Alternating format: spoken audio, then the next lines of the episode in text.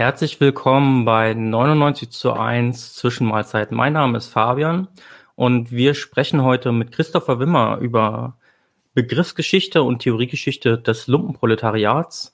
Hallo Christopher. Hallo.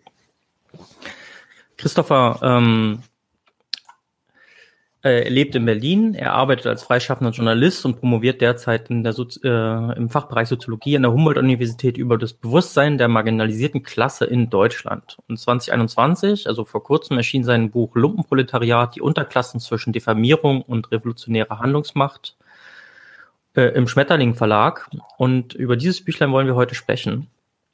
Und darüber hinaus hat er zahlreiche Essays und Artikel zu Klassenpolitik, Feminismus, Digitalisierung, linker Theoriegeschichte und Aktivismus geschrieben. Christopher, mh, gleich vorweg gefragt, warum hast du dich entschieden, ein Buch über, wie es in deinem Untertitel heißt, die Unterklassen zwischen Diffamierung und revolutionärer Handlungsmacht zu schreiben? Also warum die Befassung mit der Geschichte des Lumpenproletariats? Ja, erstmal auch von mir äh, schönen guten Abend und danke für die Einladung. Schön, dass wir äh, sprechen können.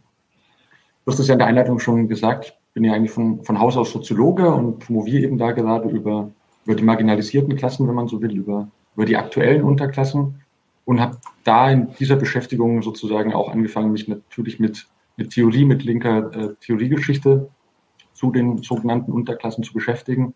Und da ist dann dieser Begriff des, des Lumpenproletariats immer wieder so aufgetaucht und war immer so, so da und ich war irgendwie so wusste nicht so genau, was damit gemeint ist und wer das so erfunden hat und wo das so herkam. Und habe dann aber festgestellt, so als ich mich dann weiter damit beschäftigt habe, äh, dass ich mich viel zu sehr von meinem eigentlichen äh, Dissertationsprojekt oder von meiner eigentlichen Arbeit entfernt hatte äh, und gemerkt, dass ich da in ganz anderen Welten dann auf einmal war. Und ähm, fand es aber so spannend oder hatte dann, beziehungsweise hatte dann schon so viel Material und so viel Energie reingesteckt, dass ich mir gedacht habe, okay, das ist irgendwie da könnte was draus, ein eigenes Projekt draus werden. Und habe dann mit dem, äh, den großartigen Leuten vom Schmetterling Verlag das äh, eingetütet, eben auch in einem, äh, in einem Wissen darüber, dass sowas wie neue Klassenpolitik ähm, ja auch gerade in der Linken irgendwie diskutiert wird und dass es irgendwie, das war zumindest mein Eindruck, ähm, eben noch so ein, ja, wie soll ich sagen, ähm, es eine, ein, noch nicht wirklich viel dazu gab, von Leuten, die sich wirklich mit den Leuten ganz unten oder mit den Unterklassen eben mit dem Lumpenproletariat beschäftigt haben. Und daraus ist dann, ist dann dieses kleine Büchlein entstanden. Super. Ja, ähm, das Büchlein habe ich auch gelesen und dann habe ich dir auf Twitter geschrieben. So sind wir jetzt äh, zu diesem äh, zu dieser Zwischenmahlzeit gekommen.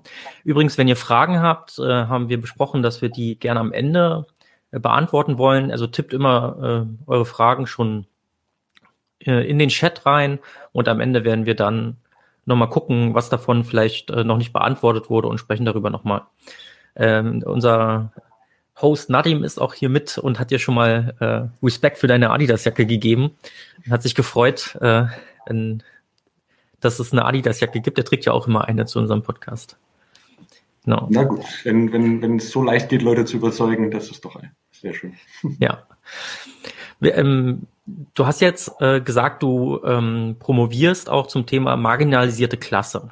Und da ist ja so ein bisschen jetzt auch die Frage, okay, ähm, was meinst du denn damit? Also könntest du was dazu sagen, was der Klassenbegriff ist, mit dem du zum Beispiel in deiner Dissertation da arbeitest? Also was ist eine Unterklasse für dich, wie es ja auch in deinem Titel vorkommt?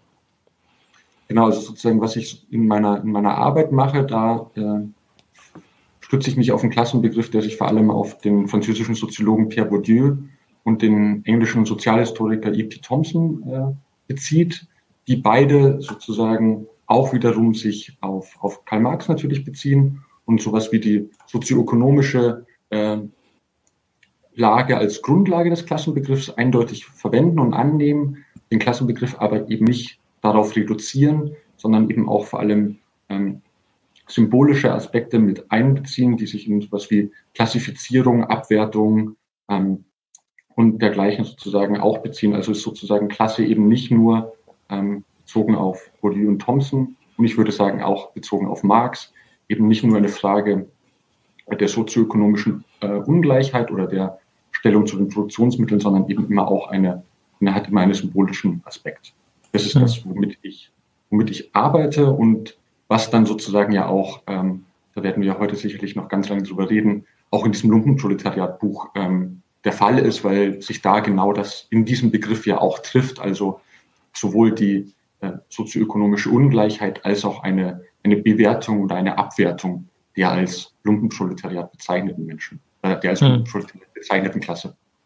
Ja, also bei Marx ist es ja so, dass eine, du hast es schon gesagt, sozioökonomische Klasse sozusagen der Begriff ist, den er vor allen Dingen benutzt. Das heißt, wie ist die explizit die Stellung zum Produktions, äh, zu den Produktionsmitteln und das Proletariat äh, ist diejenige Klasse, die äh, nicht über die Produktionsmittel als Eigentum verfügt, sondern sich verkaufen muss, äh, sprich doppelt frei ist, frei sich den äh, Ausbeute auszusuchen, Anführungszeichen, aber eben auch frei von Produktionsmitteln, sodass sie gezwungen ist, ihre Arbeit, ihre Arbeitskraft zu verkaufen. Und du sagst, das muss man noch ein bisschen ergänzen. Ähm, und letztendlich ähm, scheint ja auch Marx, ähm, wenn er über das Lumpenproletariat sprach, auch nochmal einen Unterschied zu machen zum klassischen Proletariat.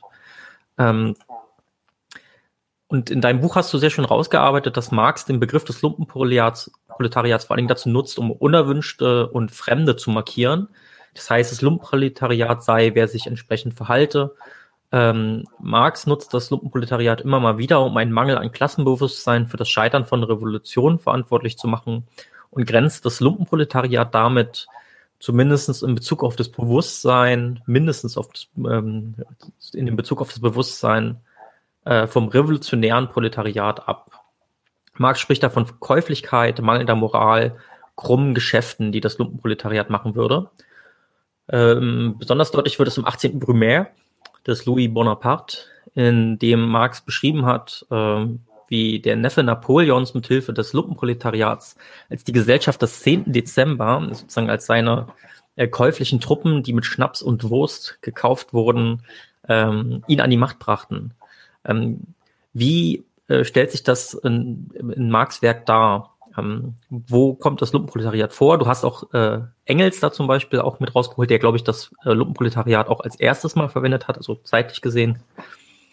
Wie ist das Verhältnis von Marx und Engels zu dieser äh, käuflichen Quasi-Klasse? Das ist auf jeden Fall ein ähm, abendfüllendes, wäre ein abendfüllendes Thema, aber das ist ja auch gut, dass wir, wir dann zusammenkommen, das genau diskutieren. Das, genau, du hast das gesagt, das Lumpenproletariat ist selbst ein Begriff, den Marx sozusagen erfunden hat ähm, oder ausgearbeitet hat. Tatsächlich wurde er das erste Mal von Engels verwendet. Ähm, in einem gemeinsamen Werk war es in der deutschen Ideologie von Marx und Engels zusammen verwendet, 18 65, äh, 45, 46 das erste Mal sozusagen zusammen aufgetaucht und dann ähm, übers Werk von Marx und Engels hinweg ungefähr an die 100 Mal in ungefähr 50 Dokumenten verwendet worden, sowohl in privaten Korrespondenzen ähm, als auch eben in den ähm, publizierten Werken, du hast den primär genannt, im Manifest. In vielen Zeitungsartikeln kommt der Begriff vor. Ähm, die meiste Zeit oder über zwei Drittel der Verwendung finden in den ersten zehn Schaffensjahren statt. Also sozusagen in den 40er, 50er Jahren verwenden Marx, Marx und Engels den Begriff. dann im Spätwerk taucht er eigentlich nicht mehr auf. Das letzte Mal wieder dann von Engels, glaube ich, 1890 oder 88, 88 verwendet. Da spricht er dann von der deklassierten Klasse. Ähm, aber sozusagen, genau, es nimmt ab. Und gleichzeitig würde ich sagen, trotz dieser Abnahme zeigt sich eine, eine werkgeschichtliche Entwicklung und auch eine, eine wahnsinnige Widersprüchlichkeit, was den Begriff anbelangt. Ähm, das, glaube ich, kann man sozusagen in einem, in einem Dreischritt ganz gut irgendwie erklären, dass es, oder in einem dreieinhalb Schritt, ähm, dass der Beginn besteht eigentlich mit Engels, der sich vor allem in seiner Schrift zur Lage der arbeitenden Klasse in England äh, relativ früh mit eben den konkreten Lebensbedingungen der Arbeiterinnenklasse in England beschäftigt hat.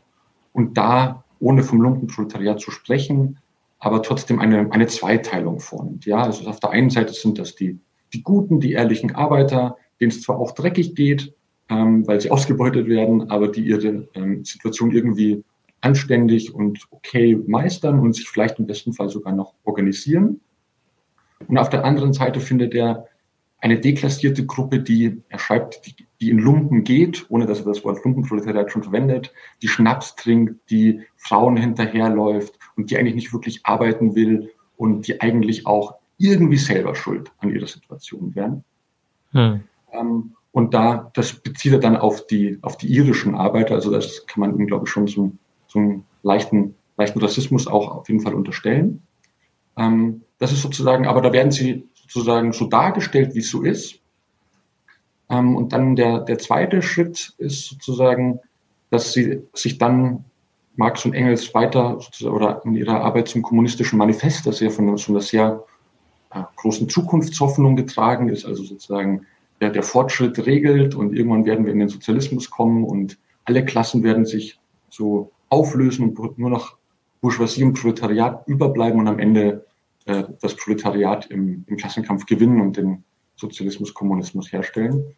Und da spielt das Lumpenproletariat eigentlich nur eine Rolle als so Rest. Also Marx und Engels sprechen davon von Verfaulung. Also das Lumpenproletariat wird auf zwei Seiten erwähnt als eben eine länger, längst dagewesene Sache, die nicht mit den Produktionsmitteln äh, sozusagen kein, keine Beziehung zu den Produktionsmitteln haben und deswegen sozusagen von dieser äh, geschichtlichen Tendenz einfach vergessen werden, empirisch keine Rolle mehr spielen und einfach sozusagen wegfallen würden. Und da sagen dann Marx und Engels auch im Manifest, dass man ihnen eigentlich keine Beachtung mehr schenken müsse. Hm. Ähm, Wenn so ich vielleicht kurz ja, ähm, in Bezug auf ähm, die Beschreibung der irischen Arbeiterin, ne, also in der Lage der arbeitenden Klasse in England, ähm, grenzt sich Engels aber gleichzeitig auch stark von rassistischen Äußerungen von zum Beispiel dem Thomas Carlyle ab. Ne? Mhm. Also die Frage ist, die mich da so ein bisschen umgibt, kann man das aus einer heutigen Perspektive ähm, tatsächlich als äh, rassistisch begreifen, äh, was er da gesagt hat?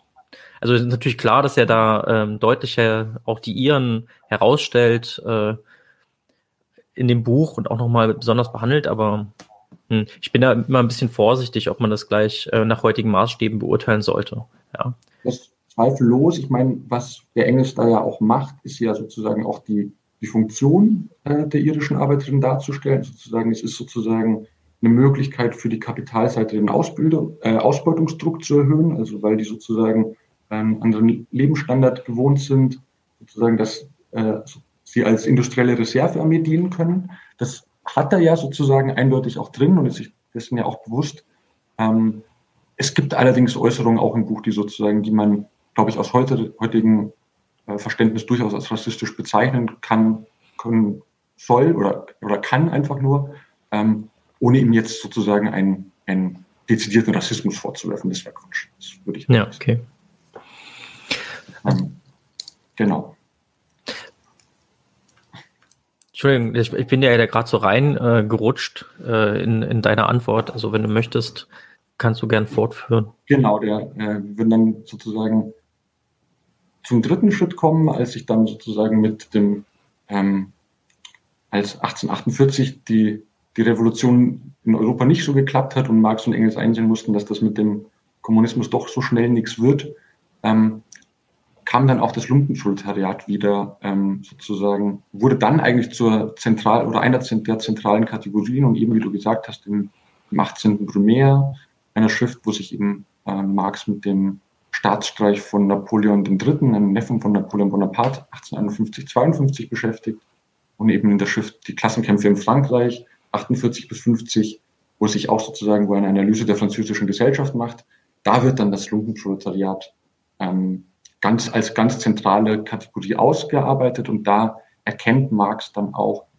die Präsenz und die Gegenwart des Lumpenproletariats. Also es ist nicht mehr ähm, eine, eine Klasse, die der Vergangenheit angehört, mit der man sich nicht beschäftigen muss, sondern die auf einmal da ist ähm, und die eine Bedeutung hat. Und du hast ja gerade schon in deiner Anmoderation auch schon ähm, ein, einige groß, großartige, äh, sehr bildhafte Zitate von Marx und Engels gebracht, äh, wo sie darum das sprechen, das sei eine käufliche Masse, sie sei zu jeder Zeit zu allen Unflätigkeiten bereit, man könne mit ihnen machen, was man will, wenn man sie nur gut bezahlt und sie würden zu allerhand reaktionärem Verhalten tendieren und dergleichen. Und was Marx und Engels, glaube ich, mit der Kategorie versuchen, ist zu erklären, warum die Revolution nicht geklappt hat, warum das 48 nicht geklappt hat. Sie haben große Hoffnung in das Proletariat gesetzt äh, und das hat sie sozusagen enttäuscht, aber sie wollten, glaube ich, das wäre meine Unterstellung, nicht an der ja, historischen Mission des Proletariats, also die, die Mission wollten sie nicht aufgeben. Sie hm. brauchten dafür eine Erklärung, warum es aber nicht geklappt hat mit der Revolution. Und die fanden sie, so meines Erachtens, eben im Lumpenproletariat, dass sie gesagt haben, okay, es gibt in, in, im Proletariat eine, eine Gruppe, eine Schicht, vielleicht sogar eine eigene Klasse, die sozusagen gegen die eigenen Interessen gehandelt hat, die sozusagen da irgendwie was gemacht hat, was, äh, was, was Marx und Engels nicht vorhergesehen hatten, dass Arbeiterinnen und Arbeiter gegen ihre Interessen handeln können und sozusagen sich sogar mit der Reaktion verbinden können. Und du hast es ja gesagt oder mit deinem Zitat gebracht, dass sie sich sogar dem, dem Reaktionär und dem dann späteren Kaiser Napoleon III. andienen und sozusagen da ähm, sozusagen die, die Seiten im Klassenkampf wechseln. Und ich glaube, dass das der Versuch von Marx und Engels war, das Proletariat als homogene Gruppe zu retten und zu sagen, nee, das sind die Guten, ähm, das gute revolutionäre Proletariat, auf dem wir auch weiterhin unsere Hoffnungen setzen. Aber es hat nicht geklappt, weil es eben auf der anderen Seite diese, dieses Lumpenproletariat, das eben negativ bewertet wird, das deklassiert wird, das als Außenseiter, als Ausgestoßene wahrgenommen wird und äh, beschrieben wurde, dass die sozusagen ähm, daran schuld waren, dass die Revolution nicht geklappt hat. Und da habe ich jetzt auch tatsächlich ein schönes Zitat aus dem 18. Brumaire mitgebracht, in dem er so ein bisschen beschreibt, ähm, wen er als Lumpenproletariat bezeichnen würde. Ne?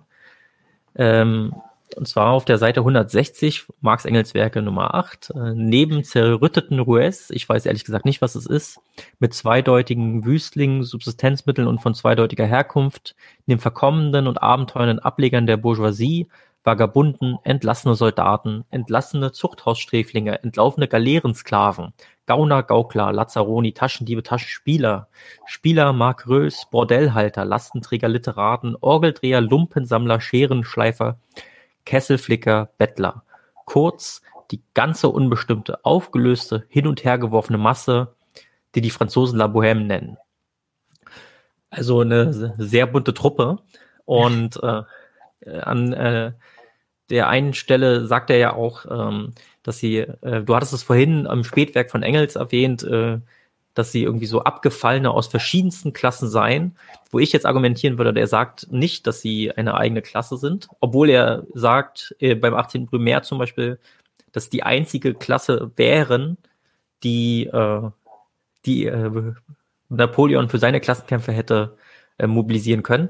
Gleichzeitig ist es so ein buntes Potpourri, dass man eigentlich sagen kann, okay, ähm, das scheint wirklich nur ein eine moralische Abgrenzung in irgendeiner Weise zu sein, was der, der gute Bürger äh, Marx alles nicht so gut findet an den Pariser Straßen. Ja, man kann sich ja irgendwie ganz gut, oder ich habe mir das so bildhaft vorgestellt, wie der Marx so nachts an seinem Schreibtisch sitzt und diese Liste aufschreibt und mit einer wahnsinnig, also es ist ja eine pittoreske, eine romantische Darstellungsweise, die man ja äh, so von ihm, kennt, aber irgendwie, ich fand es ich fand's total spannend, weil sonst sozusagen, wenn er über Klassen spricht, ist das ja eben häufig in einem, wir hatten am Anfang darüber gesprochen, sozioökonomischen Sinn und einem sehr strukturellen Sinn und eben die Frage, wie steht man zu den Produktionsmitteln und wie sind die Ausbeutungsverhältnisse und es ist alles so sehr, äh, sehr klar formuliert und auf einmal kommt diese, diese ultra lange Liste mit tausend Charakteren und es ist ja wirklich ein, ein Karneval, der da auftritt. Und ich glaube, das hm. spricht aber auch dafür, dass sich der Marx nicht so ganz klar war, was das eigentlich ist. Also ich glaube, zumindest meine Interpretation, dass in dieser riesigen Liste versucht er, diesem Phänomen Herr zu werden, indem er es irgendwie darstellt und beschreiben will. Aber ich glaube, er kriegt es nicht auf den Begriff. Hm. Das ist genau der Punkt. Er muss sozusagen diese lange Liste schreiben, aber weil er keinen Begriff dafür hat. Und was auch ein bisschen dafür spricht tatsächlich, ist ja, dass er an anderer Stelle, äh, nämlich im Grundrissen, ähm, dann wieder davon schreibt, äh, dass äh, die, äh, dass es ein arbeitendes und ehrliches Lumpenproletariat gibt, ähm, das, äh, und das ist tatsächlich so eine Art ähm, ökonomische Verortung des äh, Lumpenproletariats gibt, nämlich äh, die Konsumtion der Revenue, die als solche immer in die einfache Zirkulation fällt, nicht des Kapitals. ähm, wo sozusagen die Leistungen des Dienenden nicht unter die Kategorie der produktiven Arbeit fallen. Von der Hure bis zum Papst gibt es eine Masse solchen Gesindels, aber auch das ehrliche und arbeitende Lumpenproletariat fällt darunter. Zum Beispiel die große Bande von hilfsleistenden Schörgen in Hafenstädten etc. Der das Geld repräsentierende verlangt nur den Dienst seines Gebrauchswerts halber, der unmittelbar für ihn verschwindet, aber der Schürge verlangt das Geld. So ein bisschen, als wenn äh, so, ja, einfache Dienstleistungen, äh, so eine Art äh, ähm, deklassiertes Kleinbürgertum auch ähm, und das äh, Lumpenproletariat fällt. Also nicht Kleinbürgertum im Sinne von, dass sie nur sich selbst besitzen, aber sich selbst eben auch als Individuum vermieten müssen, Hilfsarbeiter sind quasi. Das ist ja schon ein bisschen eine andere Seite des Lumpenproletariats, die, die Marx da irgendwie aufzieht. Führt das Lumpenproletariat vielleicht auch eine Doppelexistenz bei Marx? Es führt, ähm, genau, das wäre sozusagen gut, dass du es schon erwähnst. Das wäre dann noch der, der vierte Schritt, den ich äh, vorher noch nicht gesagt habe. Ist dann der Versuch des Lumpenproletariats, das immer noch gegenwärtig ist, auch in den, in den 60er Jahren, als sich Marx sozusagen mit, mit der Arbeit am, am Kapital beschäftigt oder an den Kapitalbänden und dann auch versucht, eben das Lumpenproletariat irgendwie in äh, die kapitalistische Produktionsweise einzubauen und einzu, einzuflechten. Und da kommt dann genau diese, diese Stelle aus den Grundrissen, die du gerade zitiert hast, ähm, dass er sagt, das Lumpenproletariat wird eben von, von den produktiven Arbeiterinnen, also den Arbeiterinnen, die Mehrwert schaffen, irgendwie abgegrenzt und in die Sphäre der Zirkulation, der Dienstleistung gepackt, die eben nicht davon leben, dass sie eigene Gebrauchs- und Tauschwerte schaffen, sondern sozusagen von äh, bereits ähm, geschaffenen Werten, also von Dienstleistungen leben und da nochmal irgendwie abgegrenzt werden. Und die Frage nach der Doppelexistenz und ja auch die Frage nach, äh, haben wir es beim Lumpenproletariat bei Marx eigentlich mit einer eigenen Klasse zu tun oder nur mit einer, äh, mit einer, wie soll ich sagen, einer Fraktion oder einer Gruppe innerhalb des Proletariats? Wird es so bei Marx nicht oder kann man so mit Marx nicht beantworten, weil er einfach auch selber über, über seine Entwicklung hin und auch teilweise selbst in einzelnen Stücken äh, widersprüchlich ist. Also im, im 18. Primär schreibt er in einer Stelle, das Lumpenproletariat sei vom Proletariat eine genau unterschiedene Masse, also sozusagen macht eine klare Grenzziehung zwischen äh, den beiden Klassen, beschreibt dann auch. Und wenige Sätze später schreibt er wieder vom Lumpenproletariat und sagt, es ist eine aus dem Proletariat entstehende Gruppe. Und ich glaube genau, was sich, also er sich da so selbst sehr unsicher. Ähm, dazu kommt ja, kommt auch noch, dass es nicht nur das, nicht nur das verarmte Lumpenproletariat gibt, also die Deklassierten, die ganz unten, die Erwerbslosen, die Rouilles, die äh, Schausteller und so weiter, die in dieser bunten Liste auftauchen. Nein, er spricht ja auch vom aristokratischen äh, Lumpenproletariat. Also er hat eine Stelle, wo er sagt, das Lumpenproletariat hat seinen Ort dort, wo Geld, Schmutz und Blut zusammenfließen. Also wo er dann sozusagen ähm, auch sagt, die Finanzaristokratie, die auch nicht von produktiver Arbeit leben, sondern auch sozusagen nur von bereits getätigtem Geld, ähm, die sozusagen, die äh, an der oberen Ende der sozusagen der sozialen Stratifikation verortet, die bezeichnet er auch als Lumpenproletariat. Napoleon III., über den wir vorher gesprochen haben, als Chef des Lumpenproletariats. Also ist es da sozusagen so ein auch wieder eine, eine Frage des, der Sittlichkeit, des Benehmens, wie man sich benimmt. Äh, das wird dann sozusagen auch auf, auf den höchsten Ebenen der Gesellschaft reproduziert und auch da gibt es dann auf einmal das, das eben äh, das Lumpenproletariat in den oberen Enden. Ähm, und daher wird es, glaube ich, eben mit Marx schwierig, äh, sozusagen da eine, eine eindeutige, eindeutige Antwort zu geben. Hm. Die Couponschneider musste ich gerade denken, als du Finanzaristokratie gesagt hast. Ich nehme an, du meintest jetzt nicht äh, die, das Bankenkapital, das auch als solches tätig ist, sondern irgendwie die, die halt äh, von der Revenue einfach nur leben und von ihren genau. Zetteln und Anteilen. Hm. Genau, genau, genau. Ja, also äh, wenn man ähm, sich anguckt, was Marx im Kapital als das Proletariat beschreibt, also was ich vorhin schon meinte, die beiden äh, also die doppelte Freiheit, dann äh, scheint äh, mir das ja nicht so sehr als äh, eine Existenz als sozioökonomische Klasse zu haben. Mhm. Marx spricht, äh, ja, also nicht selbst Marx spricht darüber, aber im äh, marxistische Theoretiker haben dann ja später auch über die Klasse an sich und die Klasse für sich äh, gesprochen. Bei Marx kommt das in dieser Deutlichkeit so nicht vor, soweit mir bekannt ist. Ähm, aber so richtig eine Klasse an sich, äh, also scheinen sie ja nicht zu sein, aber für sich ja auch nicht so richtig. Wenn man sich jetzt, äh, wenn man jetzt, äh, wir haben vorhin im Vorgespräch ein bisschen drüber gesprochen, wenn man jetzt in die Neuzeit springt, dann ähm, ist es ja eher eine Zuschreibung von vielen Leuten. Äh, gerade wenn man sich sozusagen äh, die, die ähm, Reportage von Sebastian Friedrich anguckt, beispielsweise, der dann ja mit ähm, den Leuten, die im Privatfernsehen als die unterste Schicht dargestellt werden, spricht. Die Menschen würden sich ja nie selbst als solche begreifen. Ähm, ich weiß jetzt nicht, wie das äh, in Frankreich zu Zeiten von Louis Bonaparte gewesen wäre. Aber eigentlich ist es ja weder eine Klasse an sich noch eine Klasse für sich so richtig. Eher eine, immer eine Fremdzuschreibung. Genau, also das war, glaube ich, auch sozusagen während der, während der Arbeit an diesem Buch so ein gewisses Problem, ähm, dass, ich, dass man davon ausgehen muss, das Lumpenproletariat als Realkategorie zu bezeichnen, also als etwas, das es wirklich geben würde. Niemand bezeichnet sich ja selber als Lumpenproletariat. Es ist eben eine, eine Zuschreibung, eine Diskreditierung ja auch eine Abwertung ähm, von natürlich konkreten Menschen und von konkreten Gruppen, die da sind, aber die sozusagen ja nie äh, dazu äh, kommen würden, zumindest nicht in, 1850ern oder zumindest nicht in der marxistischen Theorie, die sagen würden, okay, ich bin jetzt eine, äh, eine mobilisierbare und aus eigenem Interesse mobilisierbare Gruppe, die ihre äh, Interessen selber in die Hand nimmt. Das ist auf jeden Fall, ist auf jeden Fall nicht der Fall. Das ist sozusagen eine genau eine Zuschreibung. Da würde ich auch sagen, eine Zuschreibung, in der auch äh, Marx und Engels sehr an, an, an herrschaftlichen oder an vorherrschenden Moralbegriffen angedockt haben und die sehr konventionell ähm, äh, beschrieben haben und sich da sehr an, an bürgerlichen Normen auch orientiert haben, was die, die Abgrenzung der, ähm, des Lumpenproletariats bezeichnet. Und das zeigt sich eben auch daran, dass die vorherrschende sozusagen das Vokabular von Staat und Polizei auch übernommen haben, also Marx und Engels, indem man die Verbindung mit Kriminalität herstellt, indem man die Verbindung mit den Lazzaroni herstellt, also eine, eine Gruppe, die vor allem in, in Neapel äh, die, die städtischen Unterschichten waren, die auch immer so ganz suspekt waren. Und das war sozusagen in den 1850er, 60er Jahren so der zentrale Begriff, wenn jemand von den Lazzaroni gesprochen hat, das sind so die ganz Bösen und mit denen wollen wir gar nichts zu tun haben. Und Marx und Engels übernehmen dieses Bild der gefährlichen Klassen.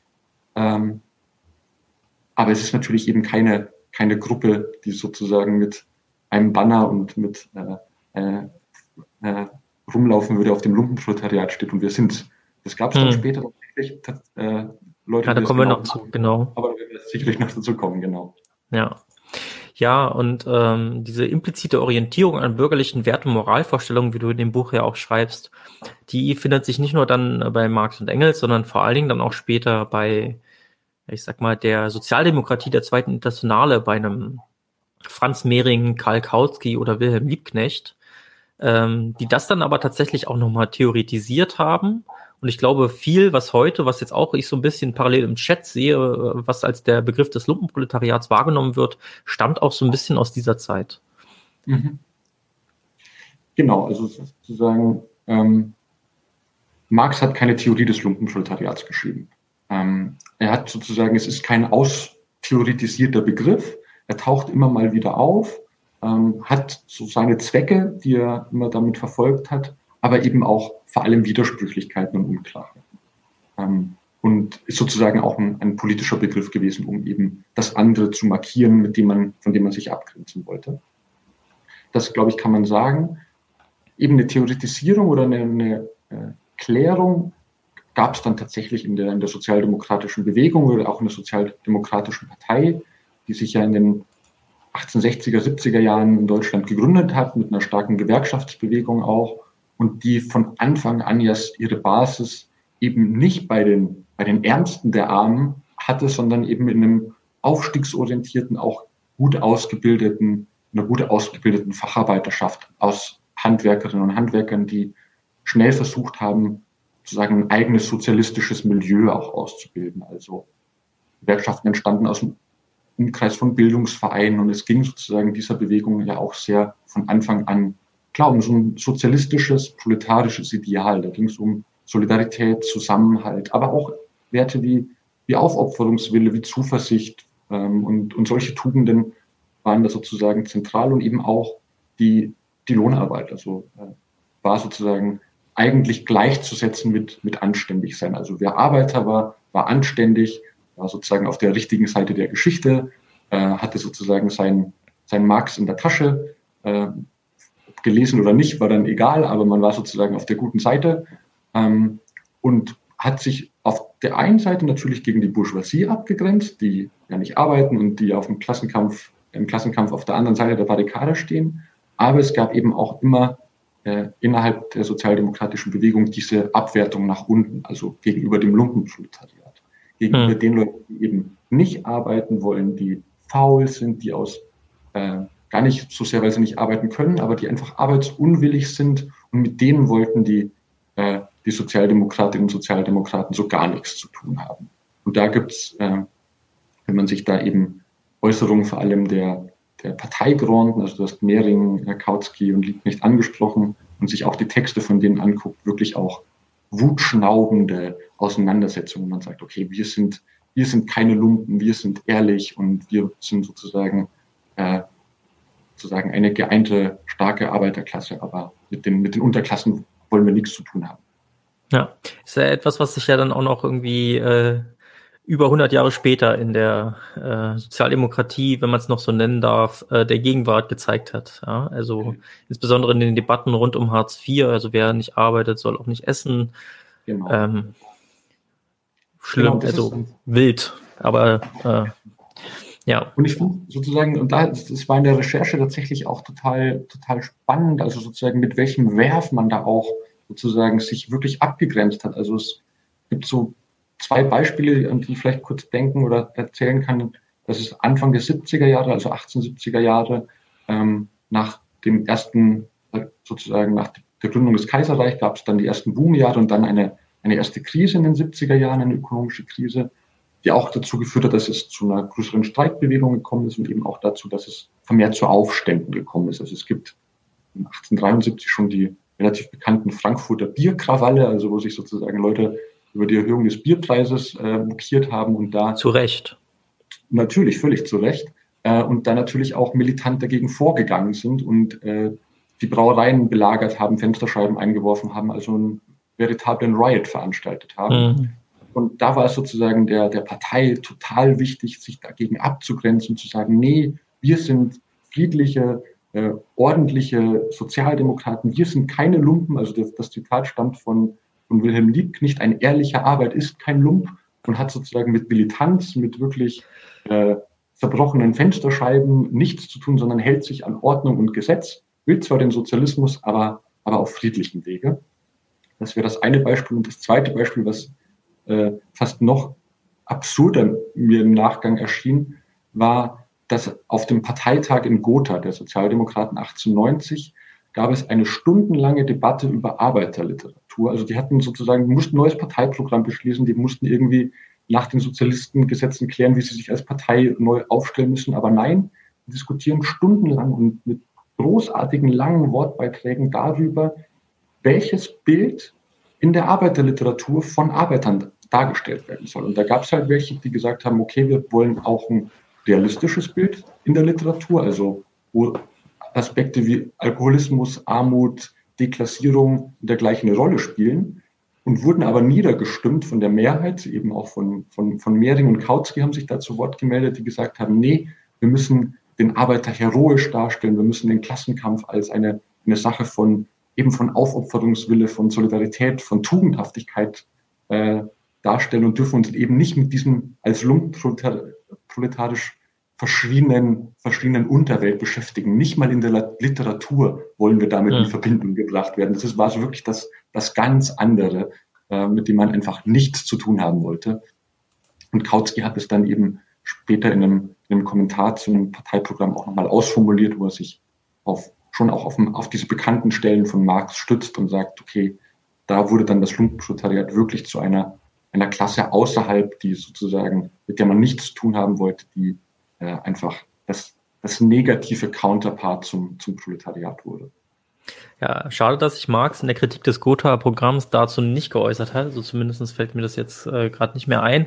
Aber ähm, es, genau. es gibt eine Stelle, wo er sich, äh, ähm, und das ist auch, glaube ich, bezeichnend dafür, dass Marx am Ende ähm, seines Schaffens das Lumpenproletariat nicht mehr so häufig verwendet hat, wo er sich gegen das Gerede von Lassalle stellt, dass alle Gruppen, die eben nicht das Proletariat wären, automatisch konterrevolutionär wären. Und da sagt der Marx, äh, nee, das, mit denen muss man auch zusammenarbeiten können. Und das ist sozusagen, da muss sozusagen Verbindungen geschaffen werden. Und ich würde sagen, das wäre sozusagen noch mal ein kurzer Rückgriff auf Marx oder meine, mein Erklärungsversuch, warum er ihn am Ende seines Schaffens nicht mehr so verwendet hat, den Lumpenproletariatsbegriff, war, dass er am Ende auch davon wegkam, von dieser Heroisierung des Industrieproletariats. Also das, was sozusagen noch im Manifest die Gruppe war, auf die man sich so 100% gestützt hat, wurde am Ende seines Schaffens auch durch Beschäftigung mit außereuropäischen Gesellschaften, mit sozusagen ähm, antikolonialen Bewegungen in Indien, in den USA, sozusagen so ein bisschen auf, nicht aufgeweicht, aber differenzierter. Und er hat sozusagen auch das Proletariat nicht mehr als so homogene Gruppe verstanden, sondern etwas, etwas heterogener und brauchte dann, das wird zumindest meine Interpretation, am Ende eben auch nicht mehr das Lumpenproletariat als diesen Außenbegriff, von dem man sich abgrenzen wollte, sondern hat den eher inklusiveren Begriff.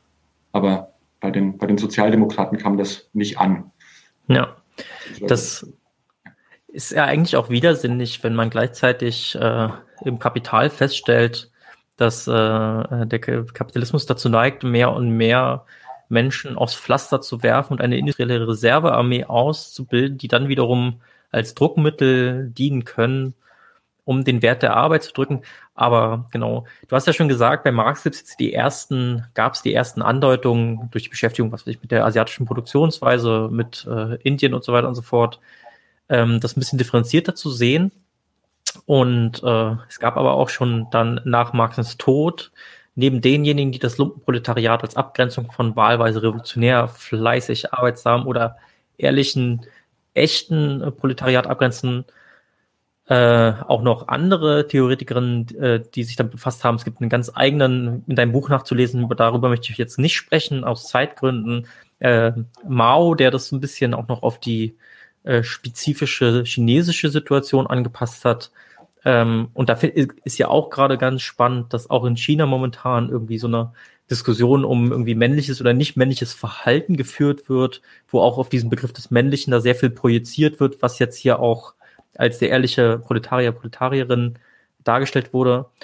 Und äh, neben den anarchistischen Theoretikern und Gegenspielern von äh, Marx in der ersten Internationalen, Michael Alexandrowitsch Bakunin zum Beispiel, äh, hat sich auch Lenin damit befasst ähm, mit einem, sage ich mal, eher instrumentellen Bezug. Aber auch der hat sich ja mit der Frage befasst, äh, welche Rolle denn das Lumpenproletariat in der Revolution spielt. Ähm, wie äh, war denn da Lenins Perspektive drauf? Der, sage ich mal, Pragmatiker war auch durchaus. Ja, ähm, also vielleicht noch äh, als kurze Vorbemerkung, weil du es gerade angesprochen hast, dass sozusagen auch die Verbindung des des Lumpenproletariat mit, mit dem weiblichen und auch mit dem, mit dem kolonialen Subjekt sozusagen auch dezidiert immer vorhanden ist. Also sozusagen die Norm war immer der, der weiße männliche Arbeiter und das Lumpenproletariat wurde auch immer eher als etwas Weibliches und etwas äh, auch Rassistisches angesehen. Also sozusagen die, wenn man sich anguckt, in welchen Zusammenhängen ähm, die, der Begriff bei Marx oder auch im Marxismus verwendet wurde, taucht auch immer sozusagen Prostitution auf, taucht auch immer sozusagen nicht Euro, europäische Gesellschaften auf. Also da der, der Konnex ist da, ist da total eng. Bei. Lenin war es so, der hat mich eigentlich in der Recherche am meisten, äh, am meisten überrascht. Ähm, weil man geht ja irgendwie sehr stark, oder äh, wenn man jetzt irgendwie die Buzzwords zu Lenin hat, dann ist das irgendwie sehr schnell natürlich die Avantgarde, die Berufsrevolutionäre und die, die Vorhut der starken Partei und gerade wenn man sich die Schriften von, von Lenin Anfang des 20. Jahrhunderts anguckt, wo das Lumpenproletariat eben auch eine große Rolle spielt, ist es ein bisschen differenzierter, ein bisschen anders. Also Lenin hat sich in seiner Schrift zum Partisanenkrieg von 1906, die hat er geschrieben, nachdem die erste französische Revolution, äh, russische Revolution 1905 niedergeschlagen wurde. Ähm, und dann hat sich Lenin eben die Frage gestellt, wie muss denn eine militärische Taktik aussehen, wie muss denn eine Strategie für die neue Revolution aussehen, damit sie gelingen kann. Ähm, und da fragt eben Lenin nach der Klassenbasis dieser Revolution, auch der Revolution von 1905 und was da wie gemacht wurde und was man, was man davon lernen kann, was man ähm, ähm, überwinden muss. Und da, ich meine, die Schrift heißt Partisanenkrieg, geht es in erster Linie eben um den Partisanenkrieg, um den asymmetrischen Krieg, um, um aufständisches Verhalten, um eben nicht äh, klar, also nicht um einen wirklichen Krieg, Krieg, sondern äh, ja, bürgerkriegsähnliche Zustände, wie man das vielleicht so zusammenfassen kann. Und da spricht er dem Lumpenproletariat, dass er von Anfang an mit dem Anarchismus äh, in Verbindung bringt. Das ist eine anarchistische Form oder das Lumpenproletariat wird als, als äh, Basis des Anarchismus verstanden. Eigentlich eine sehr positive Reaktion zu und sagt, für diesen Kampf braucht diese Leute. Und die machen das und die machen das auch total gut. Also indem sie irgendwie Bomben werfen, indem sie irgendwelche, also den 1905 wurde der, der Bruder des Zars äh, ermordet, auch von einem Anarchisten. Und dafür sind die total gut und das äh, wäre verwegen, schreibt der, der Lenin sich als Sozialdemokrat, also so haben sich damals die Bolschewiki noch genannt, sich so in einer, in einer Erhabenheit sozusagen gegen diese Anarchisten und gegen diese äh, gegen dieses Lumpenproletariat aufzuheben, sondern im revolutionären Kampf braucht diese Strategie und braucht es auch diese Leute. Und sozusagen bis zu diesem Punkt war ich, war ich überrascht und war so, okay, das hätte ich dem, dem Lenin gar nicht äh, zugetraut, dass er sich sozusagen wirklich diesem deklassierten Element so zuwendet und auch mit so einer mh, hm, fast schon anerkennenden Freundlichkeit. Also sagen, das sind Leute, die machen was, was wir als organisierte Partei nicht können oder uns vielleicht auch nicht trauen. Die Überraschung wurde aber dann relativ schnell doch wieder eingeholt, äh, als Lenin dann auch später in der Schrift und auch in späteren Schriften natürlich dann, oder äh, ohne große Überraschung schreibt, dass es mit dieser Spontanität der Massen und mit einzelnen terroristischen Anschlägen natürlich nicht getan ist, sondern dass es dann eben die Organisierung und die Überführung dieser Spontanität in die Partei braucht, in die kommunistische Partei ähm, und dass es dann sozusagen das unter der Führung der, der Partei geschehen muss und dass sich dadurch dann auch dieser, dieser angeborene Anarchismus, von dem er schreibt, irgendwie auflösen würde und sich dann sozusagen diese äh, Revoluzer mit Bomben äh, doch zu guten Proletariern wandeln, die dann auch der, der Revolution äh, helfen. Und für seine eigene Revolution, also 1917, kommt es dann auch sozusagen zu einer Rückkehr von Lenin, wenn man so will, zum frühen Marx, weil er dann auch sagt, okay, Lumpenproletariat ist zum einen eine Gefahr für, für die Revolution und eine Gefahr für das Proletariat aber wird sozusagen nach erfolgreicher Revolution auch mit der Geschichte verschwinden. Da gibt es noch so ein paar Reste, das sind auch noch so die Überbleibsel der Bourgeoisie, aber die sozusagen tröpfeln so mit Aufbau des Sozialismus dann äh, weg und sind bedeutungslos. Hm. Also am Ende dann sozusagen doch auch wieder eine sehr ja, klassisch marxistisch-sozialdemokratische Sicht dann auf, auf das Lügenfilter. Spannend. Und ähm, ja, man muss sagen, das Lobproletariat ist ja dann auch später von äh, einigen anderen auch noch ähm, thematisiert worden. Man könnte da jetzt nennen irgendwie Herbert Marcuse, Erich Mühsam, äh, Franz Fanon und äh, die Black Panther Party zum Beispiel auch. Und da kommen wir jetzt auch so ein bisschen zu diesem äh, Milieu, wo dann sich auch positiv drauf bezogen wurde ja, auf äh, das äh, Lobproletariat. Marcuse ging ja auch davon aus, dass das Proletariat jetzt nicht mehr unbedingt äh, diejenigen welchen seien, sondern dass eben die Marginalisierten, ähm, die wie Künstler, Studenten oder eben auch LumpenproletarierInnen ähm, äh, revolutionäres Potenzial hätten. Und was ich besonders spannend finde, ist ja da Franz Fanon, der das im, im Kontext der ähm, der kolonialen Unterdrückung äh, sich auf äh, das Lobproletariat bezogen ist. Und der auch, so wie Lenin, ähm, sich im, explizit Gedanken gemacht hat über das Lumpenproletariat als Machtfaktor. Ähm, wobei man dazu sagen muss, dass für ihn wahrscheinlich das Lumpenproletariat nochmal angesichts der kolonialen Situation nochmal ein bisschen was anderes war. Kannst du dazu vielleicht ein bisschen was erzählen? Mhm. Also der Begriff Lumpenproletariat taucht bei Fanon äh, häufig auf und tatsächlich wird er ausgearbeitet in, in die Verdammten dieser Erde, also in seinem, einem seiner Hauptwerke. Hm. Und es war auch eine, ähm, eine Überraschung, äh, die ich in der Recherche hatte, dass das wirklich sozusagen nicht nur so als implizite, äh, implizite Erwähnung findet, sondern wirklich sozusagen als Begriff ausgearbeitet wird, aber eben eine komplette Umdeutung erfährt. Also sozusagen, da wird das Lumpenproletariat als die positive gesellschaftsverändernde Macht verstanden. Ähm, Fanon schreibt ja vor dem, vor dem Hintergrund der, ähm, des algerischen Befreiungskampfs und stellt da eben sozusagen die, die koloniale oder neokoloniale Verhältnisse im Land sozusagen in den Fokus und geht eigentlich von der These aus, dass der Kolonialismus eben nicht durch ähm, Reform irgendwie verändert oder beendet werden kann, sondern durch einen revolutionären Kampf. Das ist mhm. sozusagen seine Ausgangsthese. Und vor diesem Hintergrund versucht er dann sozusagen eine, ja, eine, eine klassische äh, Klassenanalyse der algerischen Gesellschaft vorzunehmen und zu fragen, welche Gruppen, welche Klassen gibt es denn und auf wen können wir denn bauen als, als Revolutionäre oder als Antikolonialisten. Und da sieht er zum einen eben eine sehr privilegierte, meist städtische Arbeiter- und Mittelschicht, ähm, die total stark ans System gebunden ist. Also es sind, da meint er sowohl schwarze als auch weiße Menschen ähm, und sagt, die sind sozusagen profitieren vom Kolonialregime und haben überhaupt kein, kein Interesse daran, die Gesellschaft zu verändern. Und das sind eben auch große Teile der, des Proletariats. Das ist, da schließt eben äh, Fanon stark eben an, an äh, Bakunin oder Marcuse an, die eben gesagt haben, die Arbeiterklasse ist so integriert, dass sie ähm, gar nicht revolutionieren will und auch Fanon schreibt, das sind die treuesten Anhänger der, ähm, der bürgerlichen oder der, der kolonialen Herrschaft. Dann findet er auf der anderen Seite eben so die große Mehrheit der ländlichen Bauernschaft, die sozusagen ihre, ihre Landwirtschaft da betreibt und halt auf dem auf platten Land, würde ich jetzt, würde man jetzt sagen, wohnt. Und eben das städtische Lumpenproletariat, die ähm, ja auch so bezeichnet. Das sind Leute, die in Slums wohnen, in den Vorstädten, die vom Land auf der Suche nach Arbeit in die Städte kommen, aber eben meist nicht ausgebeutet werden, weil sie überflüssig sind, ähm, also die keiner Lohnarbeit nachgehen und die also sozusagen unermüdlich versuchen, irgendwie ja, einer Lohnarbeit nachzugehen und sozusagen da auf informellen, auf kriminellen, auf unklaren Wegen versuchen, ihre Reproduktion sicherzustellen.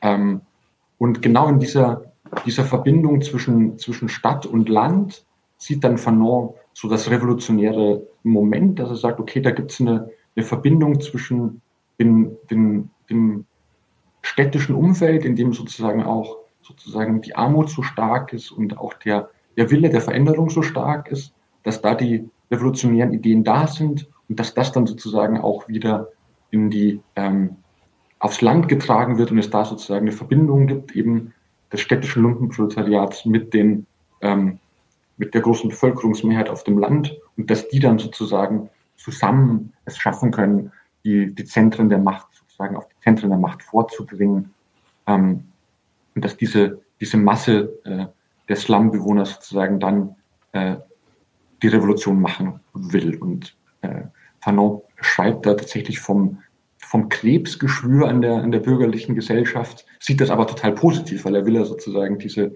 diese Gesellschaft, diese Gesellschaft verändern und er schreibt dann eben auch ähm, von einem, kurz vorlesen, von einem Initiativgeist, einem Mut und einer Kampfbegeisterung, ähm, dem sozusagen dieses Lumpenproletariat äh, sozusagen nachgeht und dem dann eben das Kolonialregime nur mit blankem Terror begegnen muss und es dann sozusagen zu einer, zu einer revolutionären Erhebung kommt. Und Fanon geht da sogar noch einen Schritt weiter, dass er sagt, in diesem Aufstand des Lumpenproletariats gegen die koloniale Herrschaft gelingt es diesen Menschen überhaupt erst, ähm, ihren menschlichen Zustand zu erreichen. Ja? Also er macht sie sozusagen, es ist die einzige Möglichkeit, wirkliche, wahre menschliche Wesen äh, zu erreichen im Aufstand, im Kampf äh, gegen, gegen die koloniale Unterdrückung. Das äh, wurde ja auch im, im, Nachgang vielfältig kritisiert und in Frage gestellt, ob sozusagen dieser wirklich äh, sehr idealistische äh, Sichtweise so tragbar ist, aber davon, davon geht irgendwie, geht irgendwie Fanon aus und stattet sozusagen damit alle revolutionäre Kraft, die der Marxismus dem Proletariat zugeschrieben hat, ähm, stattet das Lumpenproletariat jetzt mit dieser revolutionären Kraft auf und sieht wirklich auch nur in ihm äh, aufgrund dieser massiven Unterdrückung die Möglichkeit, dass nur das Lumpenproletariat es schafft, ähm, das Kolonialregime zu beenden. Genau. Das wollte ich ja sagen, auf jeden Fall in Bezug auf diese spezifische koloniale Situation. Und ähm, Fanon ähm, kann man vielleicht, wenn ich mich jetzt mal ein bisschen aus dem Fenster lehne, hat auch ein bisschen aus, äh, ich sag jetzt mal, dem 18. Primär von Marx auch gelernt, denn er stellt sich ja auch die Frage, was passiert oder was passieren kann, wenn man das Lumpenproletariat nicht mit einbindet. Also er sagt, also für ihn sozusagen muss es, müssen die auch beteiligt sein, weil wenn sie nicht beteiligt werden, könnte genau das passieren, was im 18. Primär geschehen ist. Sie können instrumentalisiert werden, für, äh, für die Reaktion zu kämpfen. Genau, also sozusagen, es ist sozusagen auch eine ähm, strategische, äh, strategische Wichtigkeit, sozusagen das Lumpenproletariat eben nicht zu vergessen, eben weil sie, äh, erstens, weil sie ähm, so kampfbereit per se sind, also das sagt der von Nord, sie sind sozusagen die äh, haben quasi das, das Messer in der Tasche geht ihnen auf so. Hm. Ähm, und sie sind eben, haben diese revolutionäre Verbindung zwischen Stadt und Land. Das ist sozusagen entscheidend, um wirklich die Revolution im, im gesamten Land herzustellen.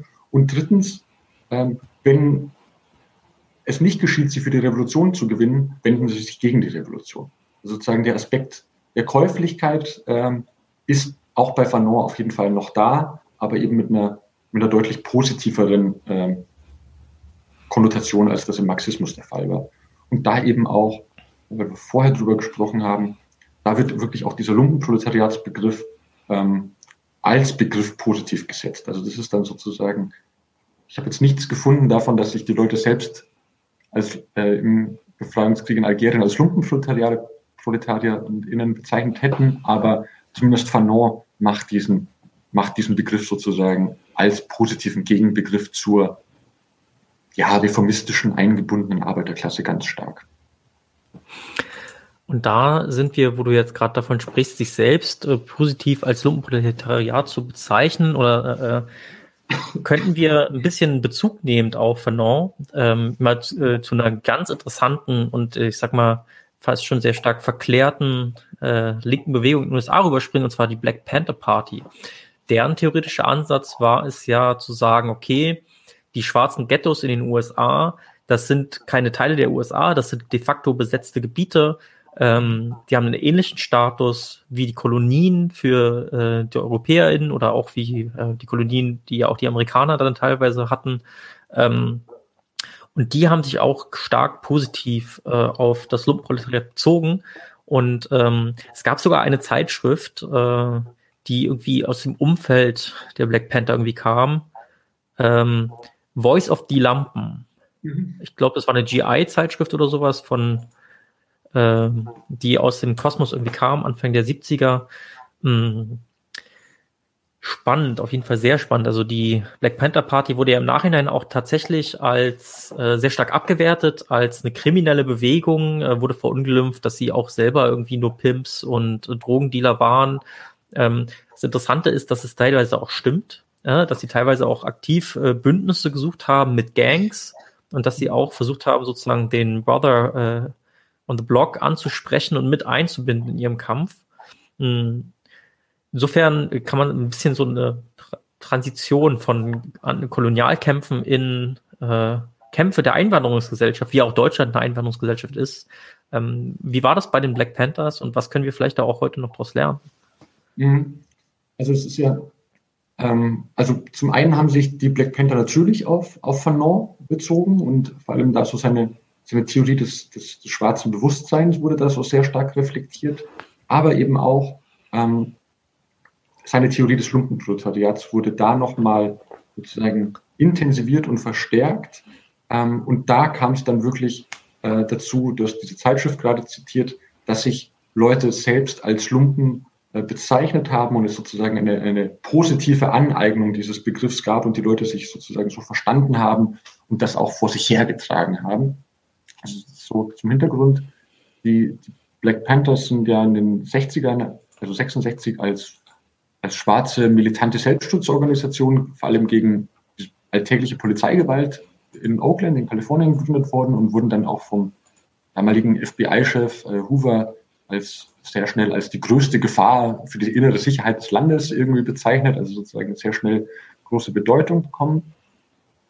Ähm, und die haben eben Fanons These aufgenommen, das Lumpenproletariat oder die Schwarzen seien äh, ein, ein Teil des Lumpenproletariats, da sie sozusagen äh, die, die Reservearmee im Land bilden, also sozusagen die sozusagen nicht gebraucht werden, die ähm, sozusagen nicht mal das Glück haben, ausgebeutet zu werden, weil sie überflüssig sind und darüber hinaus eben auch noch von, ähm, von rassistischer Gewalt betroffen sind.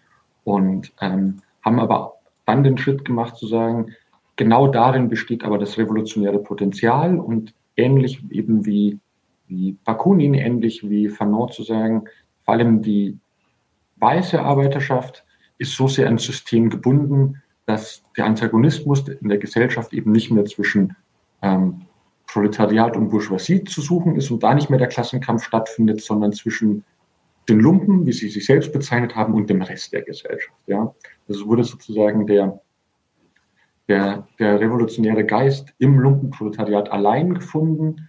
Ähm, das Ganze allerdings mit einer äh, mit einem marxistischen Anspruch. Also es war sozusagen eben kein äh, äh, kein Versuch, den Marxismus irgendwie zu beerdigen oder den Klassenkampf zu beerdigen, sondern der Versuch, ihm sozusagen in, in einer, wenn man so will, heterodoxen Weise die Treue zu halten, indem man es halt versucht, auf die gegenwärtigen Verhältnisse der, der USA anzuwenden.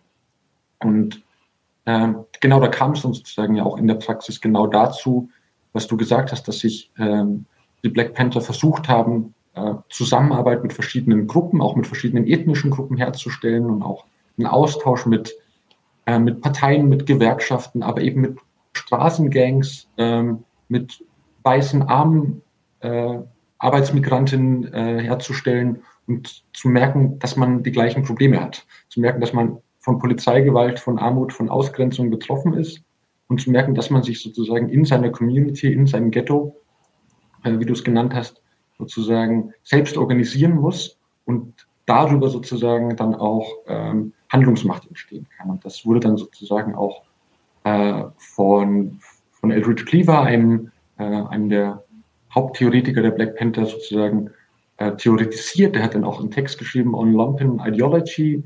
Ähm, und es wurde dann auch sehr schnell eben sehr praktisch. Also da sind dann diese, diese Community-Programme der, der Black Panther ähm, relativ bekannt, also vor allem die, die äh, Black Liberation Schools, ähm, wo sozusagen revolutionäre schwarze Geschichte vermittelt wurde oder kostenlose Gesundheitsversorgung in den, in den schwarzen Gebieten und natürlich vor allem das, das äh, Frühstücksprogramm, wo sozusagen, mhm. also Frühstück für Kinder, wo sozusagen äh, arme schwarze Kids sozusagen täglich ein kostenloses Frühstück äh, äh, zur Verfügung gestellt wurde. Das war Ende 60er Jahre, 69, ähm, wo das sozusagen sich wahnsinnig schnell über das ganze Land verbreitet hat und sozusagen Zehntausende Kinder da täglich ein Frühstück bekommen haben.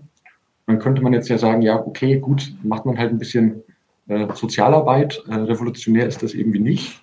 Ähm, ja, ist es, aber es ist sozusagen genau die Möglichkeit, an den Bedürfnissen der, der Menschen anzusetzen ähm, und die eben auch zu politisieren und eben auch zu sagen, man nimmt nicht einfach nur das, äh, eben die bestehenden Bedürfnisse der, der, der, der Schwarzen, der Unterklassen auf, sondern versucht, einen Raum der Politisierung zu schaffen, denn das waren diese, äh, diese Orte auch, dass es sozusagen auch darum ging, revolutionäre Ideen äh, zu, zu teilen, auszutauschen und dass daraus sozusagen auch irgendwie Politik entsteht und man von dieser Negativstigmatisierung des Lumpenproletariats, der Unterklassen, der Armut auch irgendwie wegkommt, sondern zu einem kollektiven Bewusstsein der eigenen Handlungsfähigkeit transformiert. Und ich würde sagen, ähm, die Frage auch schon so ein bisschen impliziert war, dass das auch ist, etwas ist, was man sozusagen ähm, für heutige Politik lernen kann. So, auf jeden Fall. Ja, und man muss ja auch sagen, also neben der, du hast es schon angesprochen, wirklich sehr interessanten Frage der Bündnispolitik äh, mit den Young Lords und so weiter und so fort, ähm, gab es ja auch tatsächlich Städte, in denen die Black Panther Party sich dadurch verbreitet hat, dass sie halt in Gespräche mit spezifischen Gangs gegangen ist und diese Gangs dann sozusagen das nächste Chapter geworden sind. Genau. Aber ähm, es hat auch äh, natürlich die Problematik dargestellt, dass äh, die Black Panther Party dann eben auch anfällig, also da gab es natürlich auch viel Fingiertes, aber auch anfällig war für äh, Delegitimierungskampagnen. Aber klar, also ich glaube, über die Black Panther Party, das ist so eine spannende Praxis, die hatten, müsste man auch, äh, werden wir irgendwann auch nochmal hm, äh, etwas machen hier auf dem Channel. Also ähm, sehr spannend auf jeden Fall.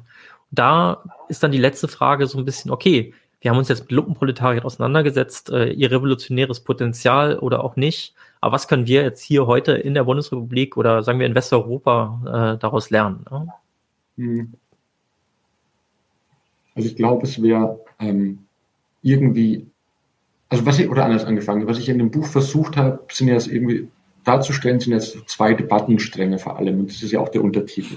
Also die Diffamierung auf der einen Seite, die vor allem in der sozialdemokratisch-kommunistischen Bewegung irgendwie stattgefunden hat, man hat, auch mit gutem Recht sich auf Marx bezogen und zu sagen, das ist irgendwie das Außen, das ist das Unten, das ist schäbig, das ist irgendwie unklar, mit dem wollen wir nichts zu tun haben, die werden diffamiert und die werden sozusagen von der eigentlichen Arbeiterschaft abgesondert. Auf der anderen Seite eben dann das, die revolutionäre Handlungsmacht, die dann vor allem in einer anarchistischen Tradition steht. Ähm, wir haben jetzt ja eben ein bisschen über, über Fanon gesprochen, eben bei bei, bei Mühsam oder bei Marcuse wird es noch stärker, wo man wirklich allen revolutionäre, alle revolutionäre Hoffnung auf die Randgruppen, die Unterklassen, das Schlumpenproletariat, wie auch immer sie benannt wurden, setzt und eben gar nicht mehr glaubt, das Proletariat könne irgendwas machen. Ich glaube, beide Richtungen sind falsch oder beide Richtungen bringen uns sozusagen für eine Politisierung des Phänomens nicht weiter. Ich glaube, es wäre völlig falsch, sozusagen mit so einer Überheblichkeit der vielleicht auch gut ausgebildeten, vielleicht auch eher mittelschichtsorientierten Revolutionäre, die nun mal diese Linke in diesem Land ausmacht, irgendwie naserümpfend über die da unten zu reden und zu sagen, ja, die sind ja alles nur irgendwie Prolls und mit denen wollen wir nichts zu tun haben. Ähm, und wir machen hier unsere klugen Sachen in der Szene, aber wenn da jetzt irgendwie ein Arbeiterkind kommt, wollen wir mit denen nichts zu tun haben, um es jetzt mal ganz äh, verkürzt äh, darzustellen. Es ist aber allerdings ebenso falsch, alle revolutionäre Hoffnung darauf zu setzen, weil es einfach ähm, nicht der Fall ist. Also sozusagen ist so eine, dieser Glaube an so eine Verelendungstheorie, also je schlimmer es einem geht, desto mehr ist man handlungsfähig und desto mehr will man irgendwie Revolution machen, ist, glaube ich, falsch. Und auch, auch so äh, ähm, Armutsforscher, die ich sehr schätze und die sich auch mit Bewegungen beschäftigt haben, wie Harald Rhein zum Beispiel, der sich sehr mit den Erwerbslosenbewegungen der 70er Jahre bis heute beschäftigt und der da, den ich wirklich als großartigen Soziologen und Sozialwissenschaftler schätze, aber der wirklich diesen, diesen Anspruch nicht aufgibt, die Erwerbslosenbewegung, das ist das, worauf wir jetzt alle setzen müssen und die, die, äh, die, die das System groß ändern wird und der sozusagen wirklich äh, darauf beharrt, ist halt nun mal auch empirisch leider nicht, nicht der Fall. Wobei ja die KPD damals auch zu großen Prozentsätzen aus Arbeitslosenbestand, was sie auch ein bisschen von der Sozialdemokratie unterschieden hat. Auch nochmal ein spannender Aspekt. Nee, klar, genau. Und das, da, da glaube ich, kommen wir dann sozusagen zum, zum Versuch meiner Synthese. Ähm, dass es notwendig ist, natürlich sozusagen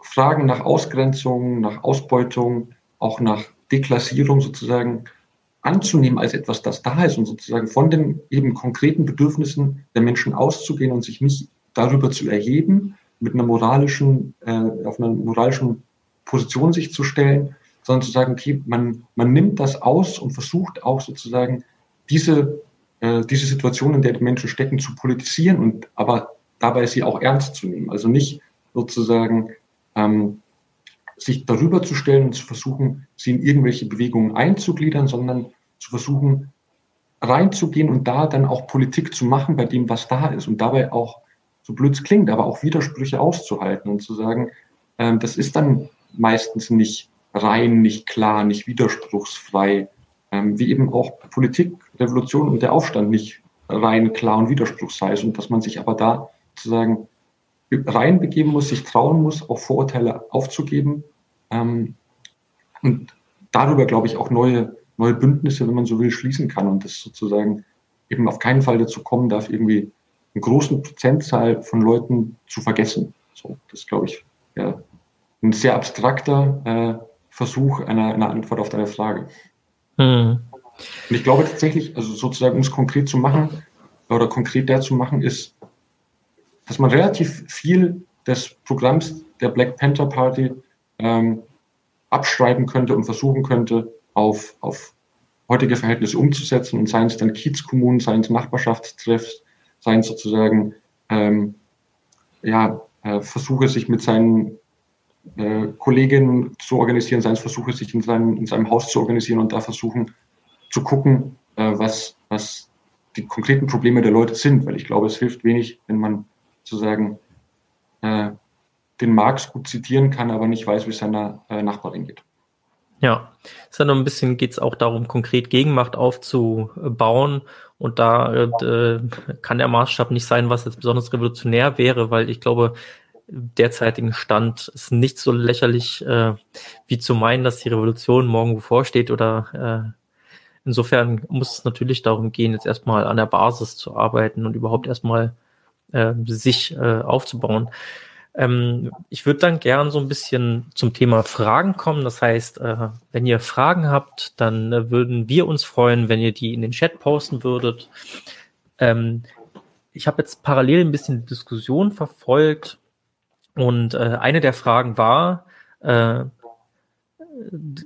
möchte ich jetzt gar nicht äh, groß äh, rausmachen, sondern was ist sozusagen das, also wie viele, wie groß ist der Prozentsatz des Lumpenproletariats in der derzeitigen Bundesrepublik? Und da muss man, glaube ich, schon sagen, dass äh, es, es gibt keine objektiven Kriterien, ehrlich gesagt, wen man wie als äh, Lumpenproletariat bezeichnet. Ähm, ein Genosse oder eine Genossin hier im Chat äh, schlägt vor, zum Beispiel, ähm, dass, ich blende es mal kurz ein, Zuhälter Lumpenproletariat sind, wenn sie denn nicht angemeldet sind beim Finanzamt. Ähm, was ähm, vielleicht so ein bisschen äh, reinspielt in diese Frage der Legalität und Illegalität, wo dann die nächste Frage vielleicht wäre, wollen wir uns wirklich davon abhängig machen, was die bürgerliche Gesellschaft als legal oder illegal äh, betrachtet, um da die Abkürzung vorzunehmen? Ähm, ja, ähm, vielleicht möchtest du dazu noch mal was sagen. Was wären denn potenzielle äh, wie könnte man denn ein Lumpenproletariat abgrenzen? Was ist in deiner, in deiner Doktorarbeit beispielsweise die marginalisierte Klasse? Das wäre vielleicht eine interessante Annäherung an dieses, diese Thematik. Genau, also aber vorab ähm, sozusagen, ich glaube, die, die Hoffnung oder der Glaube, das Lumpenproletariat als, als Identität irgendwie objektiv bestimmen zu können, ist, ist Quatsch. Und das sieht man ja auch, dass sozusagen es eine, ein Begriff ist, der auf Zuschreibung vor allem basiert, sozusagen ein Begriff, der von außen an Leute herangetragen wird und das sich ja auch immer, immer sozusagen den gesellschaftlichen Verhältnissen anpasst. Und sozusagen klar, diese Zuschreibung des, des Kriminellen, des Faulen, des Eigenverantwortlichen gibt es immer, aber so jetzt, weiß ich nicht, eben, du hast vorher eine Situation mit den Harzgesetzen erwähnt, so eine Figur wie der faule Arbeitslose, ähm, sozusagen dann hochkommt, während gerade sozusagen so ein massiver Sozialstaatsumbau stattfindet und man halt versucht, genau die Leute als selbstverantwortlich darzustellen, ist sozusagen ähm, etwas, doch etwas anderes, als wie wenn Marx über ähm, das Lumpenproletariat in seiner bunten Form spricht. So, aber es ist beide mal eine, der Versuch einer herrschenden, einer herrschenden, eines herrschenden Diskurs, Leute auszuschließen. Dann ein, Bitte. Wenn du noch nicht fertig warst, bitte. Hack ein. Dann äh, würde ich mich nämlich der nächsten Frage zuwenden. Und äh, zwar wurde auch parallel ein bisschen über Bourdieu im Chat diskutiert. Ähm, der Joker schreibt, Bourdieu hat das, was Marx Lumpenproletarier nennt, besser beschrieben oder sichtbarer gemacht. Oder ich, oder rede ich Müll? Fragezeichen. Ähm, ich glaube, äh, und dann komme ich auch noch auf die zweite Frage von vorhin zurück. Ich glaube, dass das der Bourdieu tatsächlich nicht so gut gemacht hat. Also wenn man sich die feinen Unterschiede, was das Hauptwerk von Bourdieu anguckt, sich, also sich anzu, da ist sozusagen den Unterklassen, wie er sie nennt, auch, spricht auch im Plural von den Unterklassen, nur 30 Seiten von insgesamt über 600 gewidmet. Und Bourdieu hat sich da eher mit den, mit den Mittelklassen und mit, dem, mit der Arbeiterschaft beschäftigt. In seinem, in seinem Spätwerk, dem Elend der Welt, da beschäftigt sich Bourdieu dann schon nochmal ausführlicher mit eben deklassierten Menschen, aber hat es sozusagen nicht wirklich geschafft, die auch in seine Klassenanalyse so ernsthaft, ernsthaft mit, mit einzubauen. Ähm, wenn wir sozusagen die Frage von vorhin noch mit aufzugreifen wollen, die Frage stellen, wie groß denn ein Prozentsatz wäre, ähm, gehen viele Armutsstudien, die sozusagen Armut eben nicht nur als, als absolute oder relative Armut, das sind so die Hauptbegriffe, also absolut jemand, der nur 1,90 Dollar pro Tag zur Verfügung hat und relativ arm sind diejenigen, die 60 Prozent des Nettoeinkommens äh, äh, haben, äh, sondern sozusagen einen differenzierteren Armutsbegriff verwenden, der auch den Ausschluss ähm, und die fehlende Teilhabe in unterschiedlichen Bereichen wie Politik, äh, Wirtschaft, Kultur beschreibt. Das sind wir ungefähr bei 15 Prozent. Also sozusagen bei 15 Prozent, die als, als deklassiert genannt werden können, die als arm benannt werden können, die sozusagen keine Teilhabe an der, an der Gesellschaft haben. Ob die dann sozusagen gleichzeitig auch das Lumpenproletariat sind, ist eben noch eine ganz andere Frage. Weil sozusagen genau dieser Prozess der Entwürdigung ist etwas, mit dem das zumindest ein Ergebnis, was aus meiner Forschung spricht, sind alle mit diesem Prozess der Entwürdigung und der Zuschreibung ausgesetzt und alle müssen sich sozusagen dagegen verteidigen, nicht als faul, als selbstverschuldet angesehen zu werden, etc. etc. Aber eben davon auszugehen, das Lumpenproletariat sei eine Realkategorie, die man sozusagen in einer Sozialstrukturanalyse irgendwie darstellen könne, glaube ich, wird nicht, oder wird nicht funktionieren. Hm. Was ich bei Bourdieu auch immer interessant finde, ist ja, dass äh, oft vergessen wird, dass äh, das ökonomische Kapital ja durchaus eine Rolle bei Bourdieu spielt. Und äh, man kann sogar sagen, dass es auch äh, bei Bourdieu die wichtigste Kapitalvariante ist, über die man verfügen kann. Es gibt daneben natürlich noch soziales Kapital, das heißt irgendwie Kontakte und Verbindungen, kulturelles Kapital. Kann ich mich äh, in einem gewissen Milieu so verhalten, dass ich dort auch angenommen werde. Ähm, aber im Wesentlichen äh, war es schon äh, das, das, das ökonomische Kapital, was für ihn das prägendste war, was viele seiner Schüler und Schülerinnen im Nachhinein irgendwie dann ein bisschen vergessen haben, scheinbar. Ähm, also da wurde dann sehr stark dieses Kulturelle vorangestellt, aber Bourdieu kommt ja von Marx, wenn man so will. Also es war ja sein Anspruch, äh, den marxistischen Klassenbegriff irgendwie äh, dem etwas mehr gerecht zu machen. Und da hatte ich hier auch äh, ein, einen Kommentar aus der Diskussion dazu.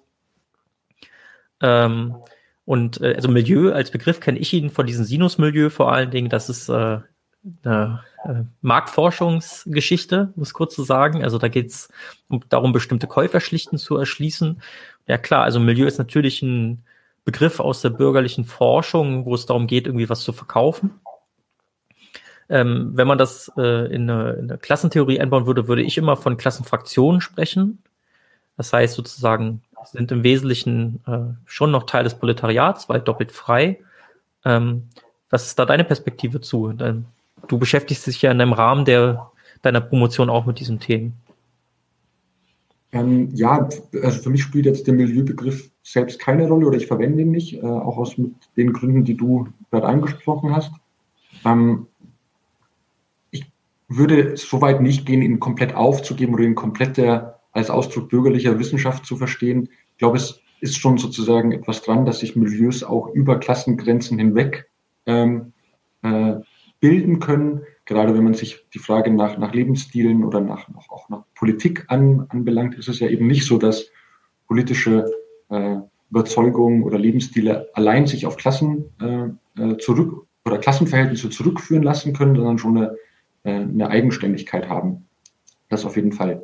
Aber ich glaube auch, um nochmal auf den, auf den Bourdieu zurückzukommen, er schreibt genau das. Also er sagt, das ökonomische Kapital ist die grundlegende Struktur, äh, die alle anderen Kapitalsorten bestimmt, weil sozusagen alles im Kapitalismus in Geld tauschbar ist, sozusagen. Hm. Daher ist es sozusagen die grundlegende Struktur und ist da ja auch ganz eigentlich ganz bei, bei Marx und Engels, also sozusagen, die ja auch auf der einen Seite, also Engels schreibt an einer Stelle, dass, äh, dass, dass die Ökonomie oder die ökonomische Grundlage das ist, was die Gesellschaft oder die Gesellschaft oder die Klassenverhältnisse in letzter Instanz bestimmt. Also sozusagen, es geht nicht in der Ökonomie auf. Ähm, es braucht sozusagen auch weiteres, ähm, um Klassen darstellen zu können, aber es ist der entscheidende Punkt. Marx schreibt an einer anderen Stelle, dass er, da, da sagt er, ähm, oder wirft er dem grobianischen Menschenverstand vor, Klassenverhältnisse nur auf den Unterschied zwischen Arm und Reich äh, zurückzuführen. Also auch bei Marx ist sozusagen das ja schon angelegt, zu sagen, es ist eben nicht nur, ähm, wie viel Geld man im Portemonnaie hat, dass man darüber eben Klassenverhältnisse äh, bestimmen können, könnte, sondern es braucht eben auch Aspekte, wie du es genannt hast, wie kulturelles Kapital, wie soziales Kapital, wie Verbindungen und dergleichen. Ja, es scheint auch ein bisschen eher um die Verteilung von Revenu zu gehen bei Bourdieu, ist immer so mein Verdacht gewesen. Es geht gar nicht so sehr darum, wer die Produktionsmittel kontrolliert, sondern mehr so darum, okay, also äh, es gibt insgesamt einen Ausstoß, einen Profit äh, und in Form von, also, ne, also ein, Gesamt, ein gesellschaftliches Gesamtprodukt, das sich irgendwie verteilen muss. Und da geht es dann eher um diese Verteilungsebene, nicht so sehr um die Produktionsebene. Also Bourdieu hat einfach auch eine andere, die Analyse läuft auf einer ganz anderen Ebene ab.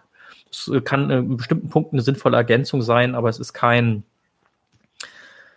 kein Ersatz für Marx, kurz gesagt. Ähm, ja, also ich habe jetzt hier keine weitere Frage. Ähm, so, also ein bisschen vielleicht noch die Frage, ob woher das Begriff, der Begriff des Lumpen kommt. Also ich glaube, das ist eine recht alte Beleidigung. Äh, kannst du vielleicht dazu noch ähm, was sagen? Also es kommt ähm, tatsächlich ähm, aus der frühen Neuzeit, aus dem Spätmittelalter.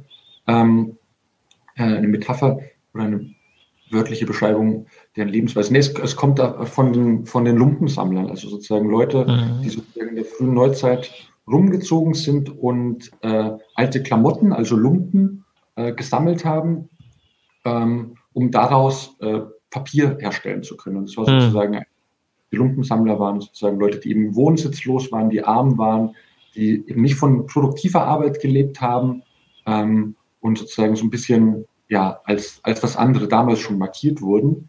Ähm, das ist die eine Erklärung und die andere Erklärung, die sich eben auch beim frühen Engels äh, äh, und bei anderen findet, die sich über den Pöbel oder über den Pauperismus unterhalten haben oder auseinandergesetzt haben, dass es einfach Leute waren, die in Lumpen gingen, also die sich sozusagen keine guten Klamotten leisten konnten äh, und deswegen nur in, eben nicht in der, in der Adidas-Jacke rumlaufen konnten, sondern nur in zerrissenen, zerrissenen Shirts. Hm. Ja, vielen Dank. Äh, und vor allen Dingen bedanke ich mich auch bei dem Chat für die aktive Diskussion, dass ihr mit am Start wart und dass ihr euch beteiligt habt. Und ähm, ja, auch äh, danke dir, Christopher, für äh, das Interview. Und äh, ich hoffe, wir sehen uns vielleicht mal wieder bei 99 zu 1. Äh, vielleicht ja, wenn du deine Dissertation fertig hast, können wir auf das Thema nochmal eingehen, um dann vielleicht auch nochmal zu gucken, ähm, wie die Ist-Situation jetzt ganz speziell in der Bundesrepublik ist ähm, wenn du uns dann natürlich ein Leseexemplar vielleicht irgendwie zukommen lassen könntest oder so, wären wir dir sehr dankbar. Danke euch für eure Beteiligung im Chat. Ähm, und äh, bis zum nächsten Mal bei 99 zu 1. Tschüss. Tschüss. Leute, wir brauchen eure Hilfe. Und zwar als allererstes, folgt uns bitte überall, wo ihr uns folgen könnt. Wir sind auf YouTube, auf Facebook, auf Twitter. Wir sind jetzt mittlerweile auch auf Twitch. Gebt uns Instagram. Dort Instagram sowieso, genau, gebt uns dort einen Follow, äh, like dieses Video bitte, überhaupt jedes Video, das ihr euch anschaut, bitte liken, warum nicht, ist doch einfach nur ein Klick da, damit helft ihr uns ungemein. Wenn ihr uns abonniert auf YouTube, klickt auf die Glocke, dann werdet ihr immer informiert, wenn wir live gehen, dann könnt ihr dazukommen. Äh, je mehr Leute live mit uns unterwegs sind, desto äh, besser sind dann auch die Views und desto besser ist das für den Algorithmus. Wir haben außerdem ein Patreon-Konto. Genau patreon.com slash 99 zu 1. Wenn ihr so richtig dabei sein wollt, äh, könnt ihr euch Membership-Level aussuchen. Wir haben drei verschiedene Stufen. Gibt dann solche Sachen wie zum Beispiel diese neuen Nachspielepisoden, wo wir jetzt die erste gemacht haben. Und äh, ihr habt auch Zugang zu unserer Discord-Community. Weiters haben wir einen paypal.me slash 99 zu 1 Link, falls ihr denkt, naja, schnaffte Typen, aber mehr als einmal will ich nicht zahlen, dann könnt ihr uns da auch ein bisschen Geld schicken. Wir haben tatsächlich inzwischen relativ signifikante laufende Kosten, weil wir einen hohen Qualitätsanspruch haben. Insofern, wir sind wirklich auf eure Unterstützung angewiesen an der Stelle.